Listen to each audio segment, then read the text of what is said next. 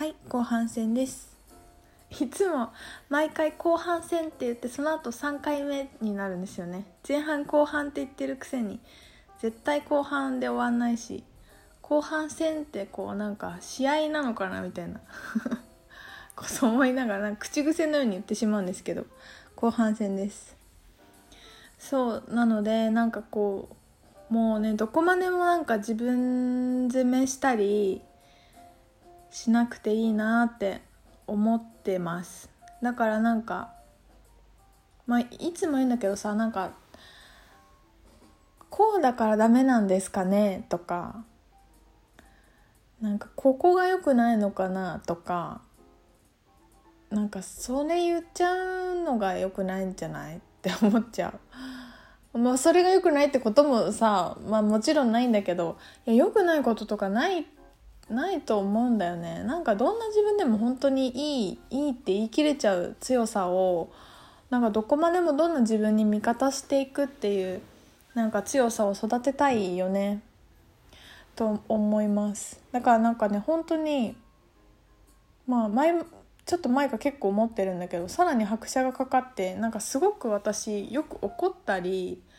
なんかイライラしたりすることになんか抵抗がなくなったことを結構こうなんか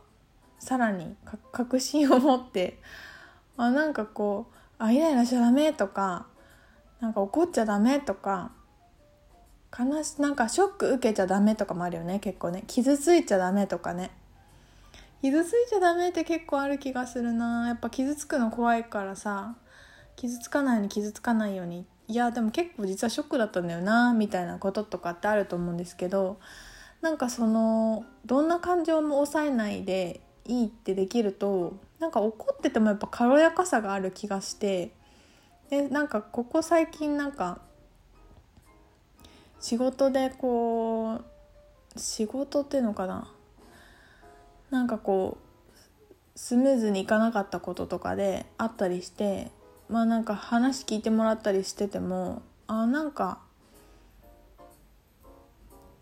何て言うのかな笑えてくるっていうか怒ってることも 笑えてくるっていうかもうなんかななんかねそう怒ってることに本当に抵抗がないないんですよ。だからそうなってくると私結構怒りっぽいのかなって思ってくるんだよね。で怒りっぽいのかなって思った後になんかイライラしてる時間が多いと私ヒステリックなのかなってなってくるんですよ。でヒステリックなのかなってなるとなんか今度こう何ていうのかな寂しい気持ちも出てきたりして私寂しがりなのかなってなってくるのね。だから要は自分の感情をそのまま豊かに分かっていくとやっぱ自分いろんな自分がいると思うんですよ。でそこに何にもジャッジがをしなくていいと思っててなんかさポジティブしか受け入れないっていうのはやっぱあるけど山本そんなわけないからさなんかいろんな自分がいるなとなんかこう認めれば認めるほどいろんな自分と出会えてくるしあなんかこんなテンション高い自分いるんだとかこんなポジティブな私いるんだっていうのももちろん同様に同じぐらい出てくる。からなんかポジティブシンオンリーのシンキングだと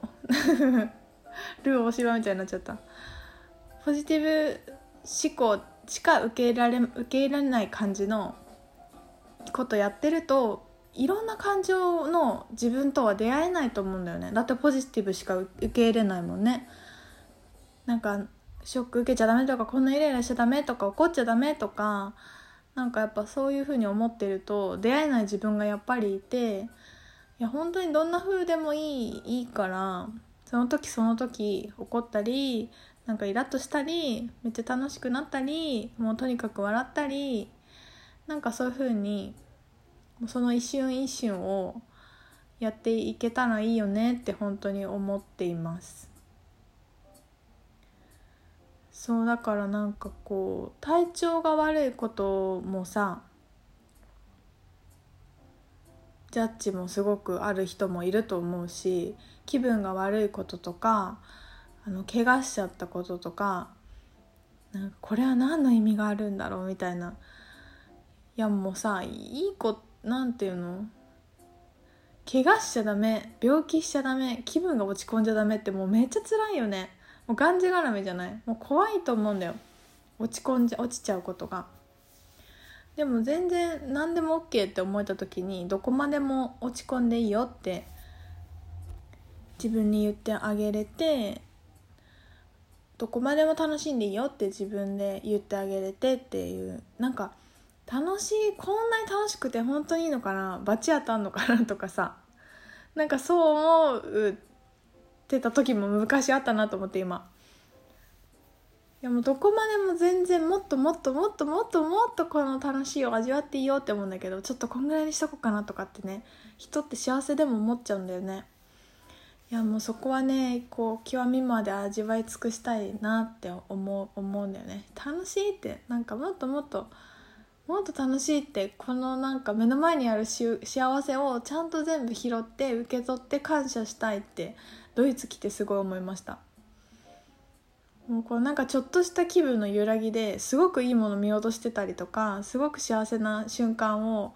なんかこう感謝しきれてない自分にこう立ち会うことが結構あってあもったいないって思う。もったいなくてもしょうがないんだけどあまだまだもっとなんかもっともっと行きたいなってなんか思いました。だからやっぱなんかねすごく自分はポジティブだなと思うしすごい怒りっぽいなと思うしすごい弱いなとも思うしいろんな自分なんか同時に全部思ってる。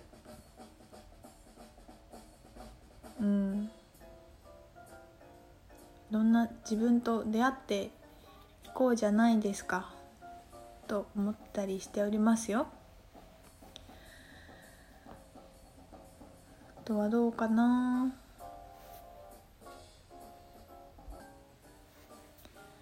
そうあの英語の勉強をちょっと本腰入れてやっているんですけどなんか一個気づきがあってあのー、やるってどっかのラジオでも言ってたんですけどなんか筋トレみたいにやんないと意味ないとか言って結局やれてなかったのね。もうこんなことさずっと繰り返してるんですよ私。本当にねこの続けられない唯一のことが英語の勉強っていうのがあって続けられないことがある人の気持ちはよくわかるんだけど。まあそんない自分にどこまで嫌気がさせるかっていうのは大事だよね本当に。人生のこなんていうのかな自分と向き合うオンラインプログラムをやってるけどさ自分と向き合ってない自分に嫌気がささないと入らないよね。とかさなんだろういつまでも好きじゃない仕事し続けてる自分とかにもういい加減飽き飽きするわってほんとうんざりするってなんかもうとこまでちゃんと感じないとなんかそれも大事だなって思いました。なんか。で私本当飽き飽きしてるんですよ。やめちゃう自分を。であのもうやらないといけない状況までかなり追い込んで先の予定も立ててねやってるんですけどでしばらくその前回筋トレのより毎日やるとか言ってってからやってなかったんだけどあのもう一回この英会話したりとかあとそのクリスタルのバイヤーのなおちゃんと英語で話すっていうのをやってもらったりしたんだけどね。この間すごい上達してるじゃんって言ってくれたの。私も長いこと話せたんですよ。でなんか話したきりなんかもうその単語の羅列で私本当に文法が覚えられなくて文法って言われるともうなんか「はあ眠い」みたいになっちゃうんだけどなんかこうなんとなく赤ちゃん英語と単語の羅列で言いたいことを伝えられるっていうのがなんかこう分かった時に私何にも勉強してないんだけどな。なんで話せるって言ってくれたんだろうみたいなのを思った時にあのー、一つはえっ、ー、と DNA を書き換えるワークをしてるんですけどそれはめっちゃ大きい気がしてでもうちょっともう少し経ったらまだねあの誰かに提供できるほど精度が高まってないので今はまだできないんですけど自分のことしかね。すごいなこの何て言うのかな。外国語とか英語を話すということに関する遺伝子のスイッチを押したんですけどこれがすごい効果がある気がすると思ってて。であのメルマガでライトランゲージのセッションを募集したんですけど私英語の学習についてもスライトランゲージのグリッド組んでるんだけどなんかそれもあるよなって思ってプラスやっぱり自分の意識があの自分に集中してる具合が深まったからな気もすると思っててなんか相手が伝わってるかなとかこの英語正しいかなとかっていうことをとりあえず度外視してもう自分の今この伝えたいストーリーを伝えるっていうことに全力投球してるその瞬間のパワーが自体がなんか強くて文法とかぐちゃぐちゃなんだけど言いたいことは分かるよみたいな感じ。なんかちょっと集中力とかもなんかある気もするとかってねちょっと観察してて。なんか面白いなと思って。なんかなんか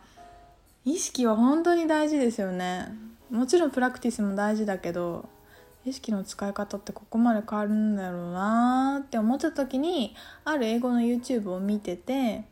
なんかこれをこの意識が変わらない限り絶対英語は話せませんみたいなちょっと見たくなっちゃうようなさ動画だタイトルだったんだけど